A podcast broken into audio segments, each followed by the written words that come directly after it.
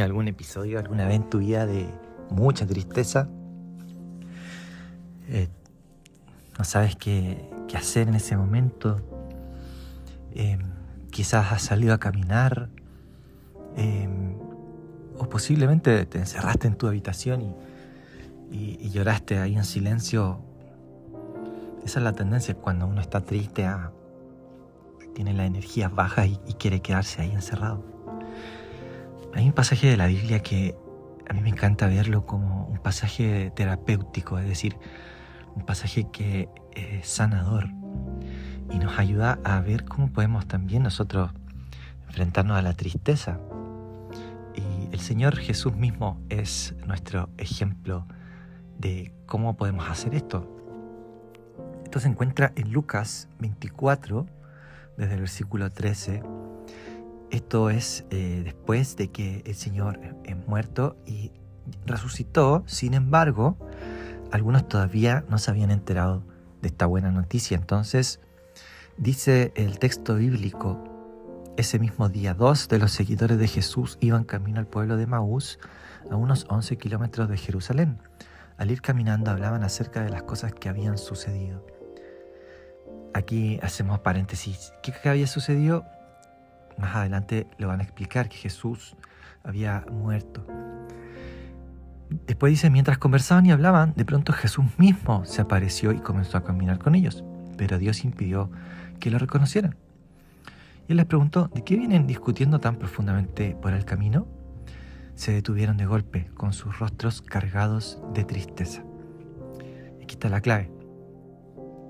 Cuando estamos tan tristes, así como estos dos discípulos que dice que sus rostros estaban cargados de tristeza, se les notaba, eh, el Señor nos pregunta, de, qué vienes discutiendo, digamos, de, qué, qué es lo que está sucediendo. Y aquí hay un proceso tan hermoso que hace el Señor, que es sencillamente los escucha. Dice entonces uno de ellos, llamado Cleofás, contestó, tú debes ser la única persona en Jerusalén que no oyó acerca de las cosas que han sucedido aquí en los últimos días. ¿Qué cosas?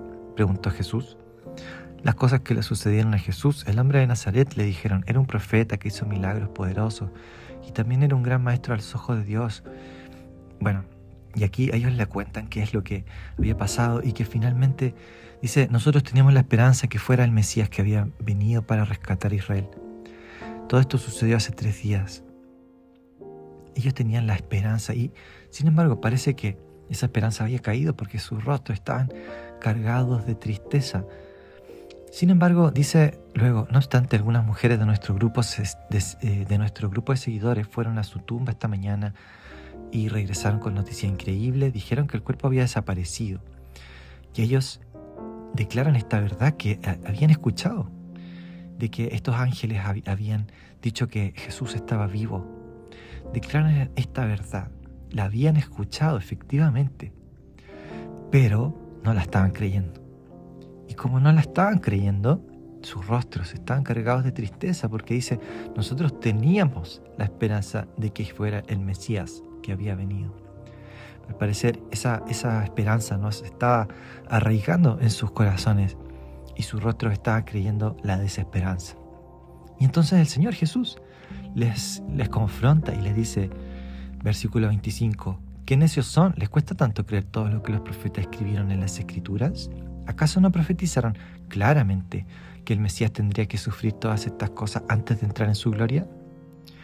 ¡Wow! Esto es tremendo. Cómo el Señor Jesús, luego de esto, comienza a hablarle acerca de las escrituras.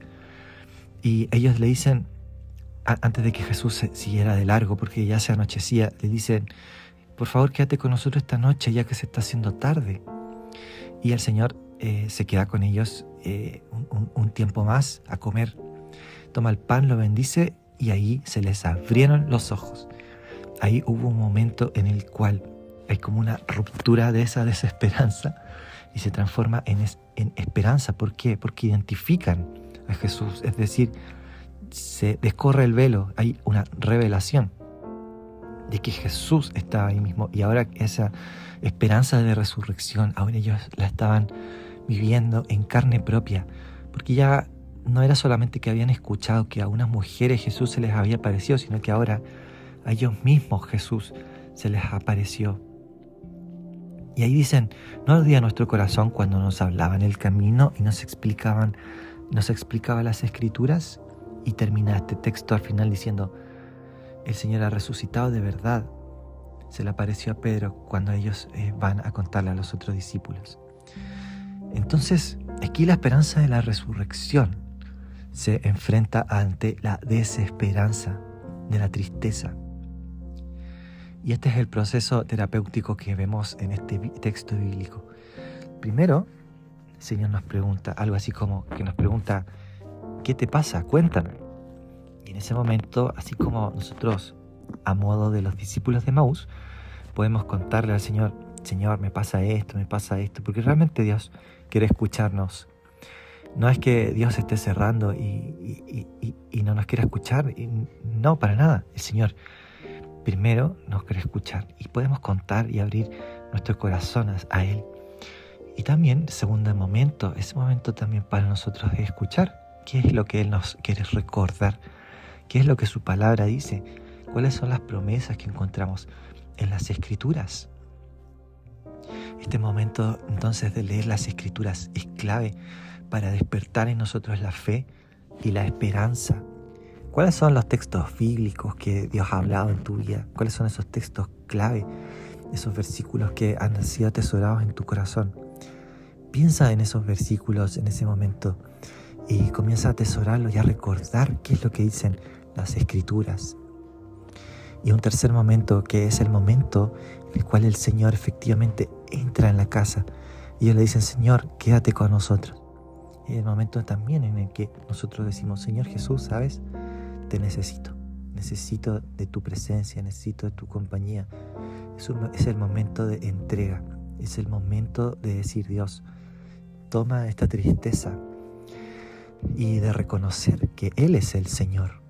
Así como los discípulos reconocieron a Jesús al partir el pan y dijeron, el Señor ha resucitado también en este tercer momento, momento de, reconocer que Él es el Señor, nosotros le decimos, Señor, tú verdaderamente eres el Señor, tú verdaderamente eres Dios, quédate conmigo. Y sabes que yo creo que el Señor, el Espíritu Santo, va a comenzar a despertar en tu vida también la esperanza en medio quizás de una tristeza que puedas estar viviendo, una desesperanza. El Señor enfrenta tu vida con su esperanza, con la esperanza del Evangelio el Evangelio es tan precioso, es tan precioso que cada día necesitamos recordar y predicarnos a nosotros mismos el Evangelio. Yo creo que la persona a la cual uno más le predica eh, es, uno mismo, eh, porque muchas veces nuestra fe va flaqueando, vamos como decayendo un poco, pero qué importante es predicarnos a nosotros mismos y decir, oye, pero como dice el, el Salmo 103, alaba alma mía al Señor bendice todo mi ser su santo nombre. Es como algo así como, como si te estuvieses mirando al espejo y decir, alaba al Señor, esto es lo que dice la Biblia, estas son las promesas de Dios. Y comenzar a predicarte a ti mismo. En realidad es el Espíritu Santo el que también eh, te, te, predica y te recuerda lo que, lo que dice sus escrituras. Así que es un hermoso modelo para poder nosotros afrontar nuestras tristezas y no solamente eso, sino también para acompañar las tristezas de otras personas. Cuando alguien está triste, también te puedes acercar como Jesús, preguntarle qué sucede y comenzar a caminar junto a esa persona, escucharla. Luego no solamente dejarla ahí, sino que también entrar a su casa, ver maneras prácticas de, de acompañar a esa persona y abrir las escrituras para su vida, recordarle las promesas de Dios. Así que tenemos un hermoso desafío, no solamente en nuestra vida, sino también un hermoso desafío para saber cómo acompañamos a personas que se encuentran pasando por tristezas. Así que tenemos un hermoso desafío y papá, te pedimos que tú nos enseñes y nos guíes a poner en práctica tu palabra y a poder bendecir a otros también por medio de ella. Te damos gracias, Señor. Amén.